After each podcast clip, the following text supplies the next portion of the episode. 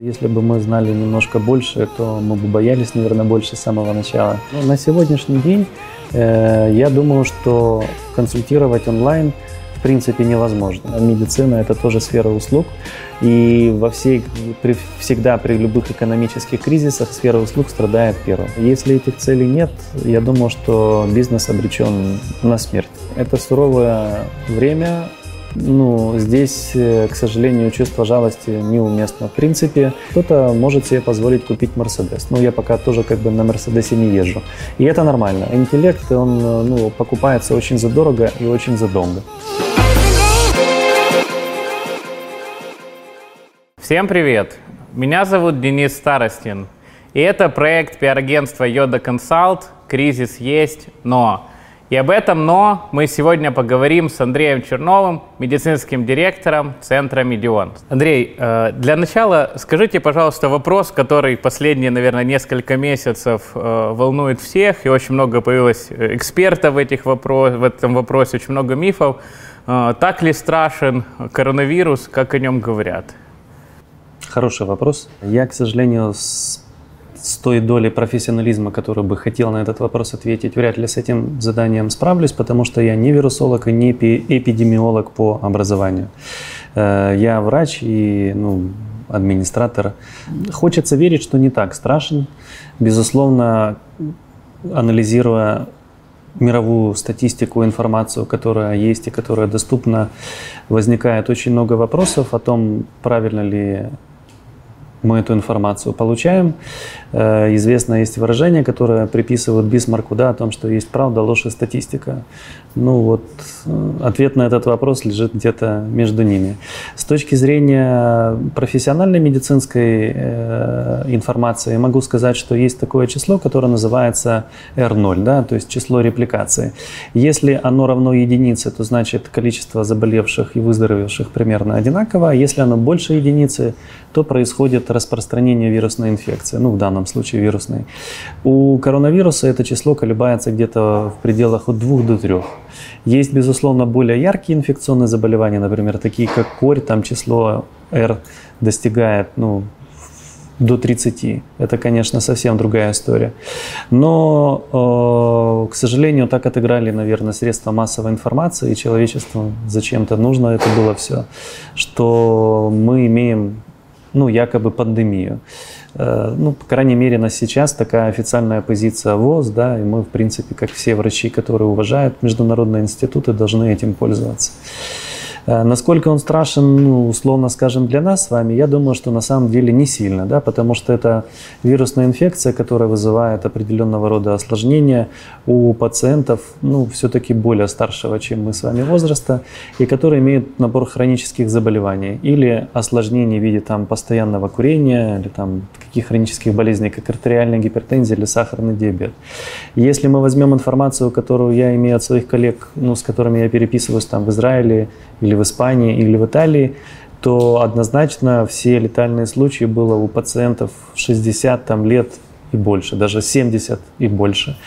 Э, ну, сейчас как бы на третье место в мире вышла Россия, там тоже, если мы э, воспользуемся даже доступными источниками информации, э, свидетельствует это о том, что тяжелые случаи поражают людей ну, более старшего возраста, у которых есть хронические заболевания. Потому ну, Однозначно, к сожалению, ответить на ваш вопрос я не могу. А, вы упомянули еще о роли определенной а, СМИ в этом процессе. И, в принципе, и сейчас, и на протяжении последнего времени очень много а, распространяется и мифов о коронавирусе в том числе.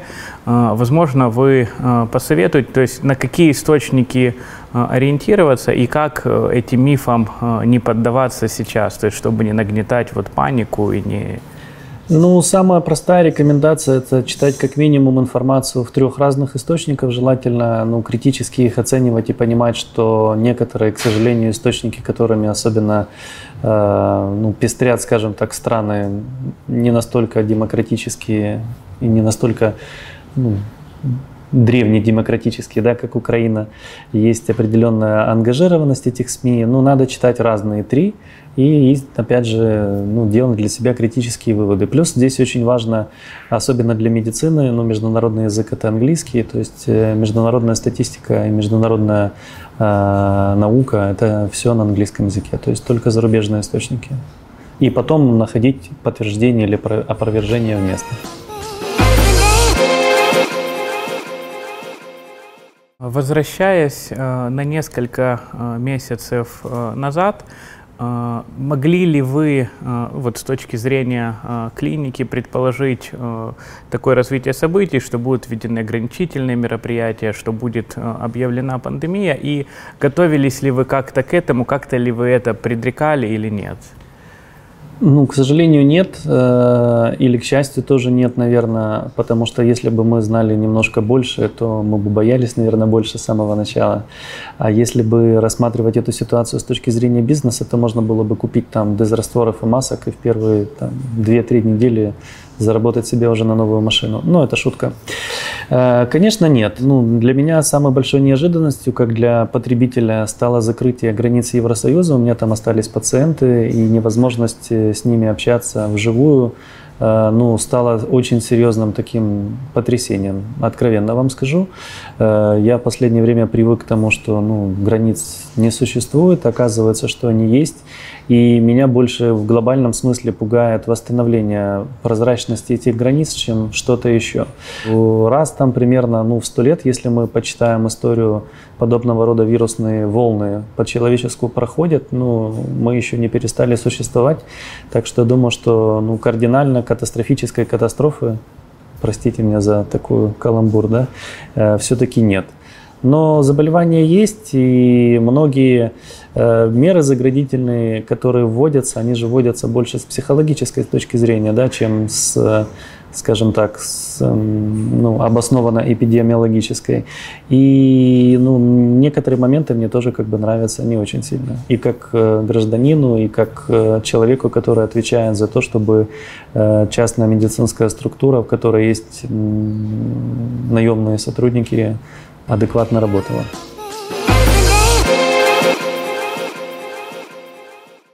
Отвечая на предыдущий вопрос, э, вы упомянули о, ну, скажем, э, вынужденной сейчас э, какой-то коммуникации онлайн, о поддержании взаимоотношений, скажем, о поддержании контакта с клиентами. Как вы в целом считаете, может ли клиника, может ли доктор работать онлайн, насколько это вообще возможно и целесообразно?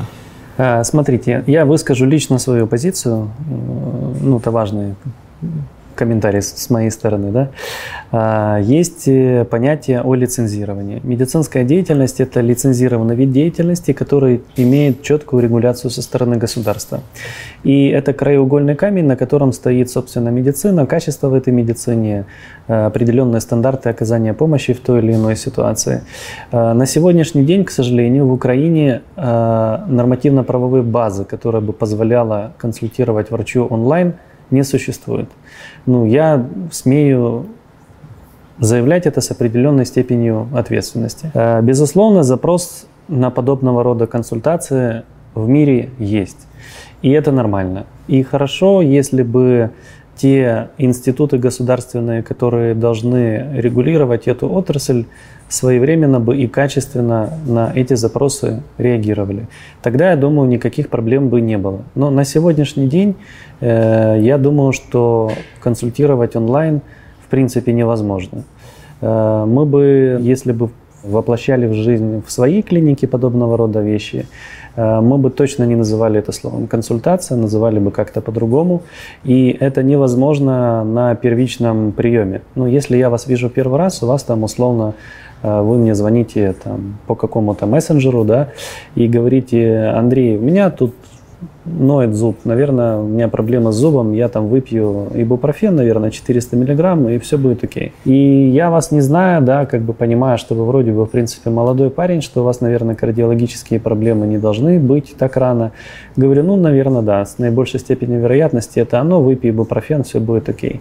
Э, вы выпили ибупрофен, через там два часа вам стало еще хуже, вы вызываете скорую помощь или сами едете там в больницу, а в больнице у вас э, находят острый коронарный синдром, ну, то есть инфаркт, да, и при этом заболевание не противопоказано, не стероидное, противовоспалительное. То есть ибупрофен пить очень не нужно, да, это нездоровая история.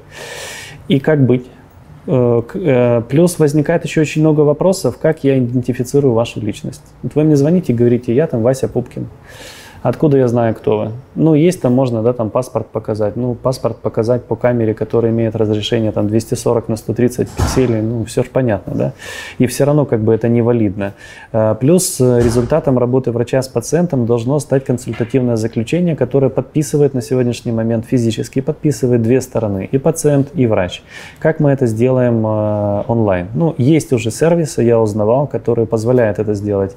Но у меня должен быть ЕЦП, да, и у вас должен быть ЕЦП. Мы должны это как бы синхронизированно сделать. А потом, если у вас еще останутся вопросы по качеству, как вы будете их предъявлять? Тоже мне как бы там онлайн скажете, ну, мне не понравилось, да, я не заплачу. Или ты, чувак, ты ошибся, там, ты мне должен десятикратном стоимости консультации возместить. Это очень сложные вопросы, и, к сожалению, они э, очень простого и одномоментного решения не имеют, потому что они лежат не только в сфере медицины, но и в других сферах тоже. На сейчас я, честно, мне, ну, лично мне как человеку и как врачу-профессионалу не нравится, когда мои коллеги выкладывают в Facebook свой номер мобильного телефона и говорят там, я консультирую онлайн. При этом являясь специалистами очень узкого профиля, например, такими как проктолог, и, ну, и же с ними. Ну, как онлайн это можно сделать? Я, возможно, они что-то знают, чего я не знаю, но я, я против.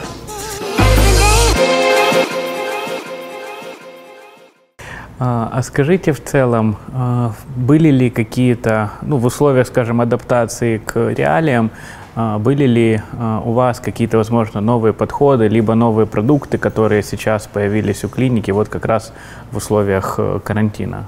Ну, новые продукты в медицине тоже как бы достаточно сложная задача, потому что э, исторически сложившийся уже формат отношений врач-пациент, да.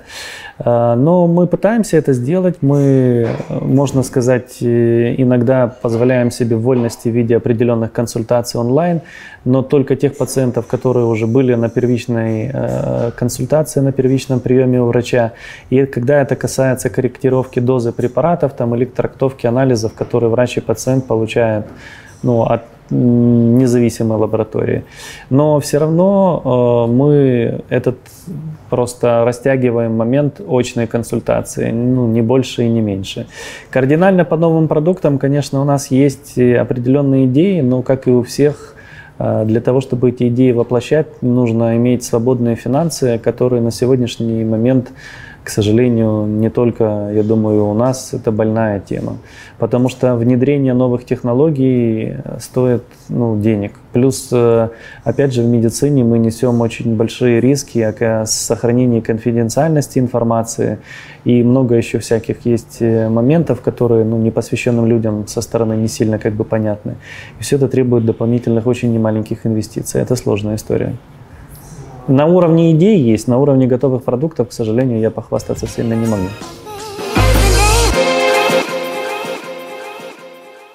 А, касательно э, темы финансов, есть тоже один такой, ну, скажем, миф, что э, сегодня э, часть людей, они боялись или боятся обращаться напрямую в клинике, потому что они боятся там заразиться это правда. А, коронавирусом. То есть, ну, вы, вы это ощущаете на себе? Э, я не то, что ощущаю, мы проводим определенные как бы опросы, ну, потому что иначе мы не можем э, работать. Достаточно немаленькое количество пациентов говорит, что да, мы придем в клинику, но попозже. Сейчас мы боимся. Э, иногда это, кстати, не очень хорошая история, потому что это вредит и самим пациентам тоже. Мы пытаемся с ними разговаривать, мы находим компромиссные решения, говорим, приходите либо раньше, либо позже, когда уже там людей не будет. ну, мы идем нашим пациентам навстречу, но отложенный спрос, он существует, это верно. И скажите, пожалуйста, еще в контексте работы клиники, но уже с другой стороны медали касательно персонала. То есть вот как, как они в этой ситуации адаптируются и как они на какие-то моменты реагируют? Э, сложно адаптируются человеческие отношения. У нас не очень маленькая уже клиника. Э, в маленькой совсем клинике, когда собственник может лично общаться со всеми там, 10 или 11 сотрудниками, эти вопросы решаются проще. В очень большой корпорации эти вопросы тоже решаются проще, потому что человек, который принимает решение непосредственно с сотрудниками, уже не общается. У нас как бы ну, ни то и ни другое.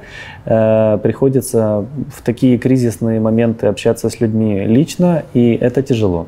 Мы занимаемся, ну, назовем это так, оптимизацией штата и оптимизацией, соответственно, затрат на этот штат. Э, безусловно, потому что мы не можем существовать вне рынка, мы от него зависим, мы являемся, как э, иногда мне не нравится это сравнение или эти тезисы, но это правда, медицина это тоже сфера услуг, и во всей, при, всегда при любых экономических кризисах сфера услуг страдает первой. Мы, ну, не исключение. Э, поэтому мы оптимизируем количество и занятых сотрудников, и их время, и, соответственно, ну, к сожалению, они меньше зарабатывают, но это хоть как-то нам позволяет балансировать. Не могли бы вы сказать, ну, то есть, если это не является информацией конфиденциальной, в количественных показателях, ну, например, э, в нашей компании там где-то э, на 20-25%, э, как правило, у сотрудников пришлось сейчас сократить заработные платы. Я думаю, что эта информация для любого действующего бизнеса, который работает легально, она приблизительно одинакова. Ну, процент, и вот именно если мы будем говорить о процентах, он сопоставим. И возвращаясь еще к предыдущей теме, вы говорили, что вы сейчас среди э, пациентов э, проводите опрос. То есть э, как, как вообще это происходит, вот как инструмент? То есть вы работаете с той базой э, пациентов, которые у вас есть, и с ними таким образом коммуницируете? А, мы достаточно активно сейчас представлены в соцсетях. Это Инстаграм и Фейсбук. К сожалению, Э, ну, в том регионе, в котором мы находимся, не настолько активны пользователи, как, например, в столичных регионах или в городах-миллионниках. Мы с ними там проводим соцопросы, и э, старое доброе средство – это телефон. E-mail мы практически не используем, не знаю, как-то так исторически сложилось, что у нас достаточно ограниченное количество э, пользователей, назовем это так, активно отвечают на электронные письма. А вот э, VoIP, да, ну, голосовая телефония и соцсети работают. А, продолжая тему соцсетей, а, то есть сегодня там у разных бизнесов есть э, разные подходы. Кто-то там делает акцент на пользу, кто-то делает акцент на том, чтобы, а, скажем, поддержать э, свою аудиторию. На чем вот за этот период делали акцент вы в соцсетях? То есть как вы, пытали, вы сейчас старались достучаться до людей? Э, смотрите, у нас долговременная стратегия, она направлена исключительно на оказание качественных услуг. Э, и это все. Я свято верю в то, что если мы будем оказывать э, качественные услуги, то есть мы будем лечить хорошо, быстро, недорого по возможности, да, экономия и заботясь о средствах наших пациентов. И в короткий промежуток времени у нас проблем с пациентами не будет.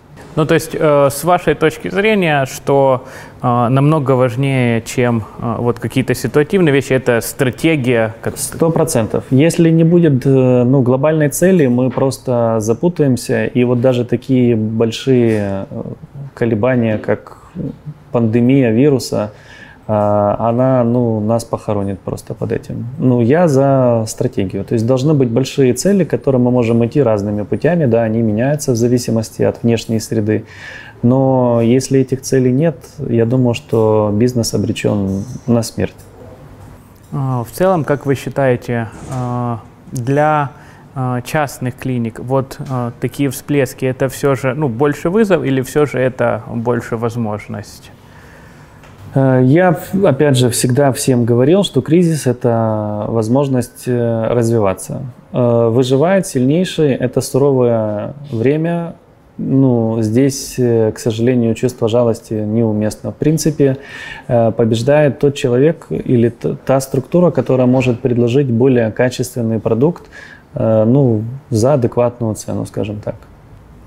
А касательно цены, а, были ли какие-то тоже антикризисные, возможно, мероприятия с точки зрения... Нет. Нет, я объясню почему. Спрос на медицинские услуги не является эластичным, он не зависит от цены. Э, мы проводили в свое время определенные маркетинговые э, ну, изыскания, назовем это так. И когда мы предложили на рынке, ну, на мой взгляд, правильные вещи, но не задешево, э, как ни странно, у нас э, количество продаваемых комплексных этих услуг выросло. И для моих э, коллег это было ну, определенной как бы неожиданной информацией, хотя я был к ней морально готов, но я все равно переживал и думал, что, ну, знаете, вдруг не получится. Получилось.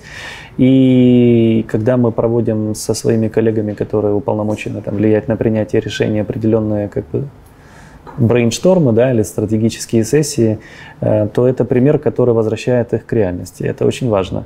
Э, нельзя, э, ну, хорошее никогда дешевым не бывает. Есть просто разный товар, да, кто-то может себе позволить купить Ланос, и у меня была такая машина, как бы ничего такого. А кто-то может себе позволить купить Мерседес. Ну, я пока тоже как бы на Мерседесе не езжу. И это нормально. Для каждой задачи есть свои продукты. Резюмируя, могли бы вы, ну, возможно, предположить или уже сейчас вы об этом как думаете, рассуждаете, вот какие будут вообще, в принципе, основные тенденции, вот исходя из а, ситуации а, развития как раз а, частного медицинского бизнеса, частных клиник а, в целом? Ну, ничего нового не скажу. Есть э, две ключевых стратегии по развитию именно частной медицины. Не будем брать сейчас государственный сектор, это совсем другая история, другие задачи. Одна э, стратегия – это строить э, многопрофильный центр, ну, я думаю, что пока мы приверженцы этого пути развития, то есть мы наращиваем свое присутствие в разных э, сферах и наращиваем в этих сферах свои компетенции, э, либо открывать что-то очень узкое, заточенное на очень узкий сегмент, там, например, на нейрореабилитацию. И тогда даже большому игроку с тобой будет конкурировать э, невыгодно, потому что интеллектуальный порог вхождения в этот бизнес очень высокий.